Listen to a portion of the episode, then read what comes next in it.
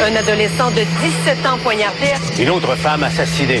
Il est visé par des allégations d'inconduite sexuelle. Les formations politiques s'arrachent le vote des familles. Comment faire fructifier votre argent sans risque? Savoir et comprendre les plus récentes nouvelles qui nous touchent. Tout savoir en 24 minutes. En manchette, dans cet épisode, bientôt plus de cellulaires en classe. Ouf, ça va encore mal pour le REM et une île privée pour des employés. En 24 minutes. Savoir en 24 minutes.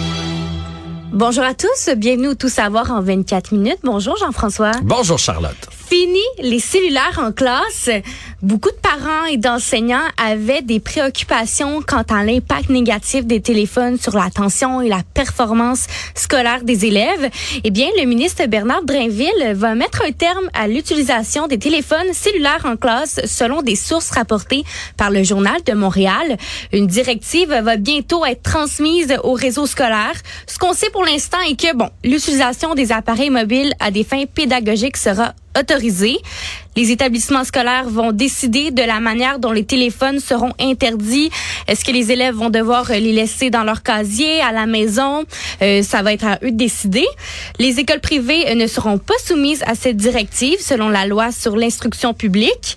L'objectif de cette mesure est de favoriser la concentration des élèves sur le contenu enseigné en classe plutôt que sur leur téléphone parce qu'on sait, il y a beaucoup de jeunes qui passent leur temps là-dessus sur les réseaux sociaux et s'écrivent entre eux. Et avertissement, il se peut que la directive ne soit pas mise en place avant la rentrée scolaire parce qu'on sait ça arrive assez vite, mais les écoles devraient être informées de la décision dans les semaines à venir. Ben, J'ai parlé avec M. Drainville Ben oui. tout à l'heure et euh, ça sera assurément pas mis en place avant la, la rentrée scolaire. Il faut que ça soit approuvé. Euh, bref, ça, ça va prendre un certain temps. Par contre, ce qu'il me disait, c'est qu'il n'y a rien qui empêche les écoles de le faire, les écoles de le soumettre et de, de décider d'interdire les téléphones cellulaires. De toute façon, ça va venir. Et je pense que dans la majorité des cas, la majorité des parents, les professeurs vont être d'accord avec ça, c'est sûr et certain. Mhm. J'espère aussi qu'ils vont donner l'exemple Ben oui. pas un professeur qui a son cellulaire sur le coin du bureau. Là. Si on demande aux jeunes de pas l'avoir, euh, il faut que ça y aille dans les deux sens. Euh, mais je pense que les parents vont être entièrement d'accord avec cette directive-là. Je pense même que c'est bon pour la société en général d'apprendre à nos jeunes qui peuvent euh, avoir autre chose. Euh, ils sont pas obligés de l'avoir dans leurs mains, leur téléphone. Puis là, je, je- je le dis souvent à mes enfants, moi, là, je fais lâche- lâcher votre téléphone. Des fois, j'ai l'impression qu'il est, est rendu graffé dans le fond de leur paume de main. Fait que tout ça est positif. Euh, puis je, je- trouve ça positif aussi pour euh, le savoir-vivre. Tu sais, je veux dire, euh, tu le sais, là, maintenant, tu travailles ici à Cube. Lorsque on a une discussion ensemble, lorsque ton boss te parle, lorsque...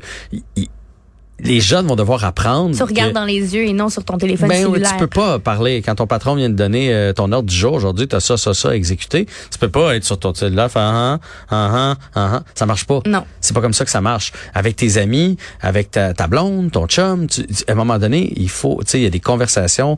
Moi, pour moi, au resto, euh, tu sais, moi, des fois, je l'ai sur le coin parce que j'ai des enfants. C'est juste au cas qu'ils m'appellent, mais je vais pas regarder, j'ai une notification Facebook, là. Tu sais, à un moment donné, euh, il faut, il faut aller ailleurs. Fait que je trouve toute cette démarche-là positive parce qu'il va falloir euh, pas mettre des règles sur le téléphone là, dans le sens des lois, mais des espèces de règles de, de, de, de code de vie, Savoir-vivre. de savoir vivre. Tu sais, des, des, cellulaire, je trouve qu'on qu'on exagère euh, euh, drôlement avec ça. Puis à l'école, on est là pour apprendre, on est là pour écouter le professeur. C'est une chance qu'on a d'être, d'avoir un système comme celui-là, même si il y a la- on a l'impression qu'il prend l'eau. Là, tu sais, on est chanceux, là, on est éduqué, on apprend plein de choses à l'école, puis c'est dans le but d'avoir un métier plus tard. c'est ça qu'il faut inculquer à nos jeunes. Euh, J'amenais le point au ministre De penser aux montres intelligentes, tu parce que tu peux Oui. mettre ça dans un panier ou le laisser dans ta classe, mais dans ta case, mais Tu avoir reçois encore des notifications. oui, exactement. Puis là, ben, j'ai quasiment un message à passer aux parents aussi de dire, tu sais, dire, euh, si votre enfant dit, gars, le professeur, là, il m'interdit d'avoir mon cellulaire, mais je vais avoir euh, ma montre intelligente. Mais là, faut pas faire, ah ouais, bonne idée. Non, non. non, non, là. C'est toi le parent, c'est toi l'adulte, là. Fait qu'il faut faire, faire non, non. C'est, t'es en classe pour étudier. Tu sais, en classe, des, des périodes de 50 minutes, une heure, quatre fois par jour, là. C'est pas, c'est pas la fin du monde. Tout le monde va survivre à quelques heures sans son téléphone dans une journée. Alors moi, je trouve que c'est une excellente nouvelle euh, de la part du ministre Drainville. En parlant de Bernard Drainville, il a également annoncé aujourd'hui en conférence de presse qu'il manque toujours, et là, soyez bien assis, pas 5000, mais plus de 8500 enseignants. Il s'agit d'un record et c'est assez inquiétant. Là. Le ministre de l'Éducation dit avoir du mal à garantir un adulte dans chaque classe pour la rentrée scolaire. Il a fait appel aux professeurs retraités, aux citoyens détenteurs de diplômes universitaires pour rejoindre le réseau scolaire. Et malgré l'augmentation de salaire, euh, des bourses d'études euh, pour encourager la profession, il y a toujours un manque de personnel. On se rappelle qu'en raison de la situation actuelle, le gouvernement a déjà repoussé l'objectif de créer des classes de maternelle 4 ans. Mais il y a encore des chances que l'échéancier soit encore révisé.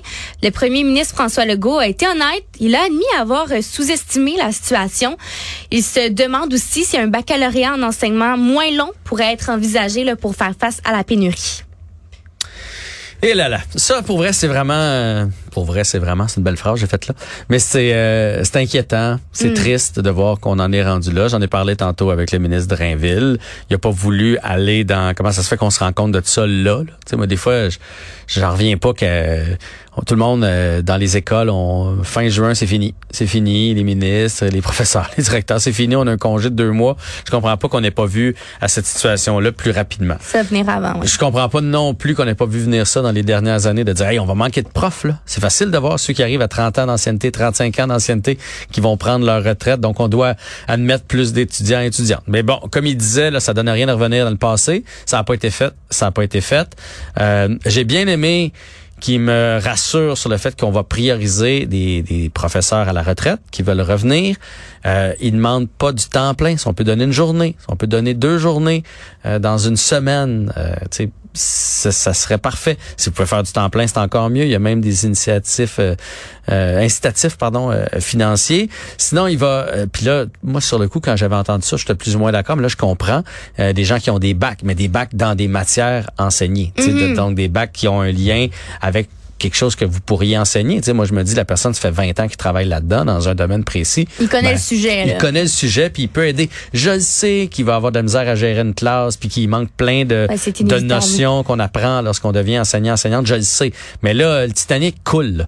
Fait qu'il faut trouver une solution. Tu sais, fait qu'au on fait comme, ben non, moi, je veux pas ces, ces, ces gens-là qui ont des bacs, puis on laisse couler le bateau, ou on essaie euh, une situation euh, temporaire, là, puis pas idéale. là. Je suis tout d'accord avec ça, mais c'est quand même rassurant. Euh, J'espère qu'on J'espère qu'on va pas assister à des événements euh, malheureux. J'en jasais avec Alexandre euh, Moranville-Ouellette tantôt, tu un professeur qui va mal s'exprimer sur un sujet délicat. Euh, je donnais l'exemple, tu en histoire, lorsqu'on parle euh, des, des Algonquins, puis des Iroquois, des Iroquoiens, même qu'on dit maintenant. En tout cas, bref, euh, tu sais, tout ça, c'est... C'est des sujets sensibles. Mais tu peux pas laisser ça dans les mains de n'importe qui. Là. Tu sais, on veut pas que les enfants apprennent tout croche. J'espère qu'il n'y a pas quelqu'un, je veux pas parler de secte, là, mais tu sais, de, de malveillant qui, qui va aller là puis qui va commencer à répandre ses croyances à lui. Là. Tu sais, quelqu'un qui croit pas au vaccin, par exemple. Tu sais, fait qu'il va falloir être vigilant là-dessus. Il y a une façon de faire de l'autorité. Tu sais, moi, je suis pas quelqu'un qui prône euh, prendre ton enfant puis serrer le dessous de bras puis dire là dans ta chambre. Mais ça se fait encore dans les maisons, mais ça se fait pas dans une école. Là. Hein? Fait que euh, ça se fait pas plus dans les maisons, mais personne va aller vous avertir. Mais, mais dans une école, tu peux pas. Fait que tu comprends tous les, les enjeux qu'il y a, puis j'espère qu'il y aura pas ce genre de débordement-là auquel on va assister. Euh, puis j'espère surtout qu'on va trouver des façons, des, des solutions rapidement. Fait que si vous êtes un, un professeur qui, qui trouvait que présentement le coût de la vie coûte cher, qu'il y a de l'inflation partout, que vous n'avez pas la retraite que vous pensiez avoir parce que ça coûte plus cher voyager, ça coûte plus cher son panier d'épicerie, son hypothèque coûte plus cher, etc., etc. Ben, si ça vous tente de faire une petite année ou deux supplémentaires dans les écoles, je pense que ce serait bienvenu. Savoir et comprendre. Tout savoir en 24 minutes. L'automne approche et le ministère de la Santé du Québec recommande une dose de rappel principalement pour les personnes vulnérables face à la COVID-19.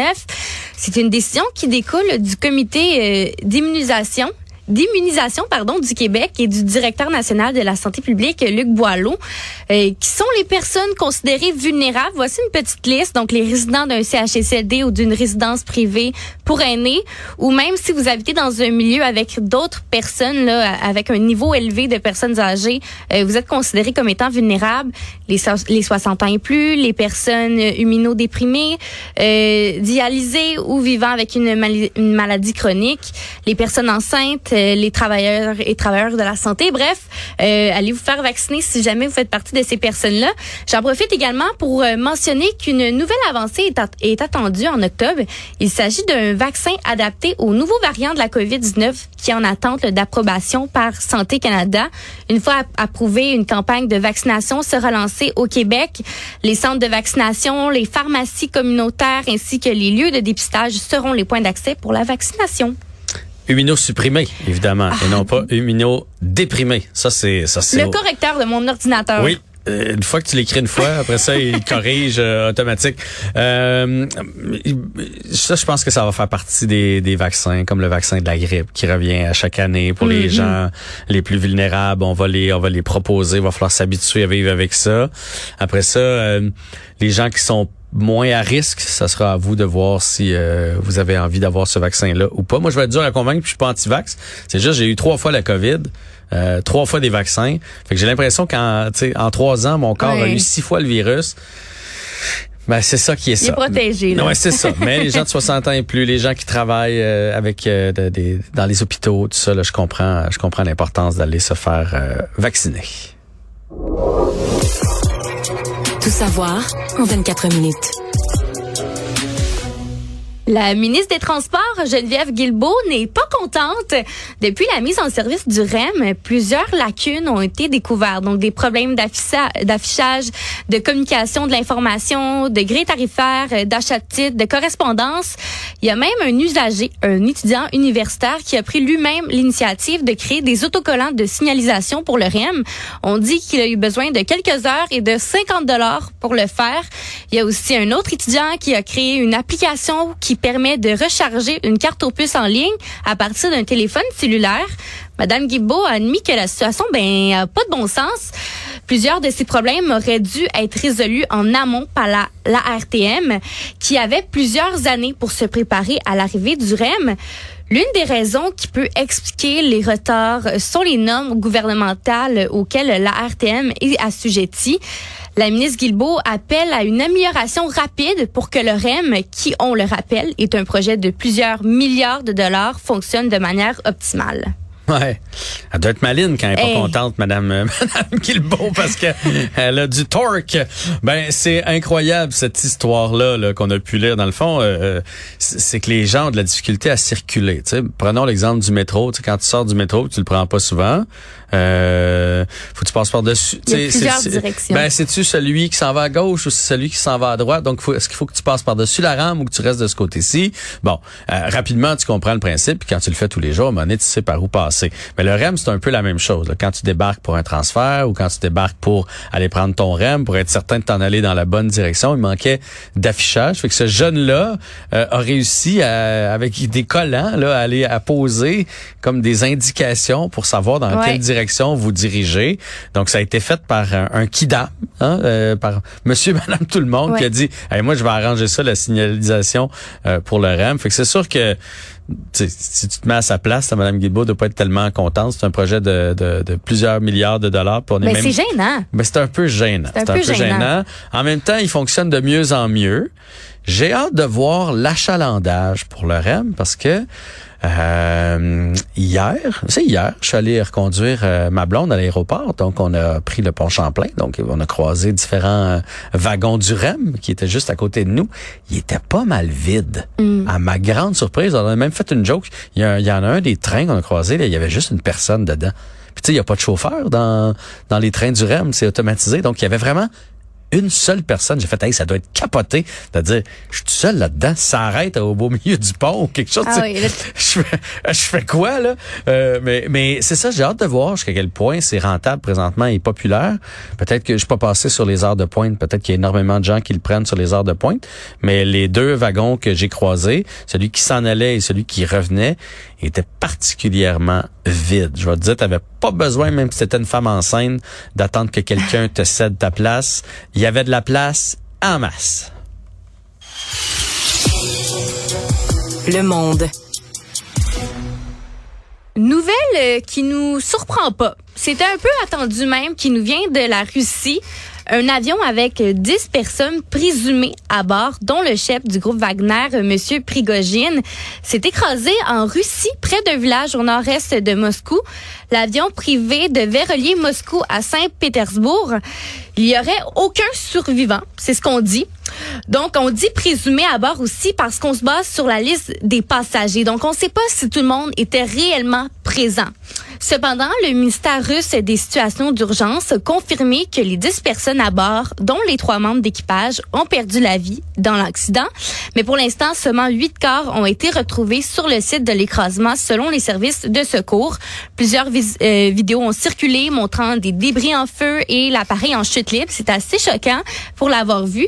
La cause de l'écrasement, ben, toujours pas confirmée. Monsieur Prigogine était à l'origine d'une rébellion en juin dirigée contre l'état-major russe et le ministre de la Défense avant d'être désamorcé.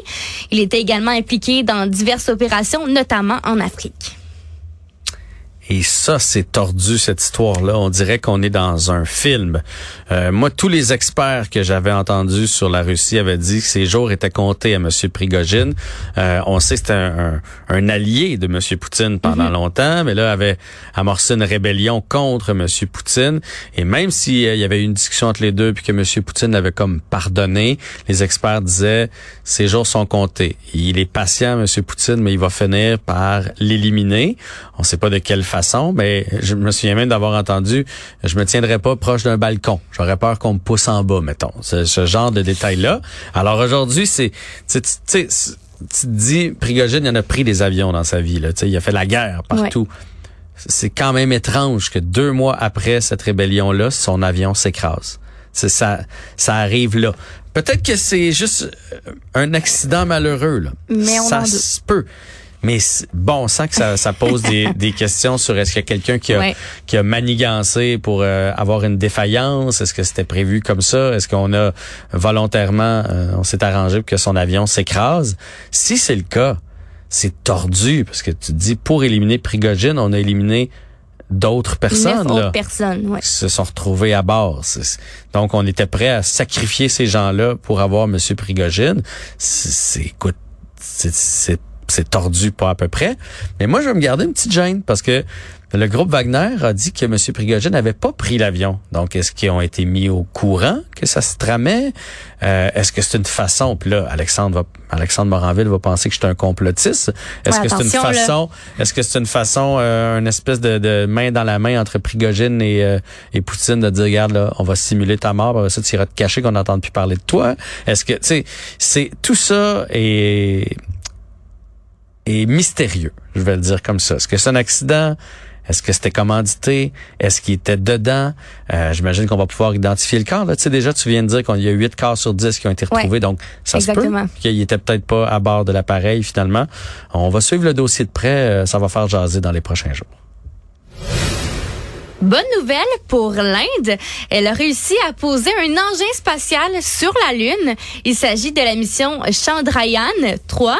Euh, l'alunissage s'est produit près du pôle sud lunaire à midi 34. On se rappelle que l'Inde avait réalisé une tentative qui a été avortée il y a quatre ans. Mais aujourd'hui, elle a rejoint le groupe très limité de pays ayant réussi ce défi. Donc la Russie, les États-Unis et la Chine. La Russie avait d'ailleurs tenté une seconde fois d'aller sur la Lune après l'exploit de 1976, mais la mission a échoué. Le premier ministre de l'Inde a qualifié ce jour d'historique. Il était très content de cette nouvelle-là. Grâce à cette mission de 74,6 millions de dollars, un robot mobile destiné à explorer euh, la surface lunaire est maintenant sur la Lune. Cette réussite est considérée comme une contribution significative aux connaissances scientifiques, notamment pour l'exploration du pôle sud lunaire. C'est tout un un statement en bon en bon français, une affirmation euh, de la part de l'Inde euh, qui rejoint des des, des pays comme les États-Unis, la Chine et la Russie. Euh, L'Inde est en train de s'industrialiser énormément, de prendre sa place sur l'échelle mondiale à toutes sortes de niveaux. Fait que quand on va sur la lune comme ça, oui, il y a le côté scientifique, le côté découverte, tout ça, mais mais il y a aussi le côté puissance, de montrer qu'on on a la technologie, on a les cerveaux qu'on est capable qu'on est capable de nous amener là-bas. C'était le cas la première fois que qu'on est allé sur la Lune. On s'en souviendra, c'était une course entre les États-Unis et la Russie. C'est encore le cas. Et en plus de ça, ça arrive la même semaine où les la Russie euh, euh, n'ont pas réussi. Euh, la Russie, elle, son, son, son, vaisseau s'est écrasé sur la Lune. Fait que là, tu sais, on vient de montrer qu'on a réussi là où une puissance comme la Russie a échoué. Donc, c'est toute une affirmation de la part de l'Inde d'avoir réussi à se rendre sur la Lune comme ça. C'est un, un, éveil, je dirais, sur l'échiquier mondial. Économie. Jean-François. T'en penses quoi d'une petite île privée pour aller te détendre une petite, une petite semaine comme ça, là? Moi, s'il y a de la pêche à faire alentour, je suis partant. Si euh, il y a juste une île, euh, moi j'aime ça quand ça bouge. J'ai besoin de jouer au voler, de pêcher, de faire du paddleboard, quelque chose. Là, je suis pas du genre à rester écrasé. Il doit y avoir des activités. Il faut qu'il y ait du, fun à quelque part. Eh bien, les, les propriétaires de Mon Technicien, une entreprise d'informatique basée à Laval, ont décidé d'acheter une île dans les Laurentides pour l'offrir à leurs employés. Donc, sur coup, on se dit, euh, wow, minute, une île, qu'est-ce qui se passe ici? Donc, je vous explique un peu le concept. Chaque employé peut réserver l'île jusqu'à cinq semaines par an. Euh, il peut avoir aussi des groupes euh, également pour euh, utiliser, qui peuvent utiliser l'île en fait pour travailler ou organiser des réunions. pour lui, c'est une façon de les récompenser et de les garder dans un contexte de rareté de main d'œuvre. Il dit qu'il y a vraiment un aspect magique associé à une île.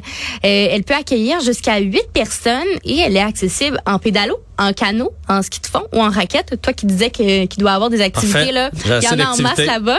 Euh, il dit euh, qu'il n'y aura pas d'écran géant non plus parce que c'est vraiment un endroit pour déconnecter. Il va avoir des panneaux solaires, un poêle de bois, c'est un vrai de vrai chalet et c'est pas la première entreprise canadienne qui va offrir un chalet à ses employés. On parle ici de la tendance chalet entreprise qui pourrait très bien le se développer prochainement. J'adore.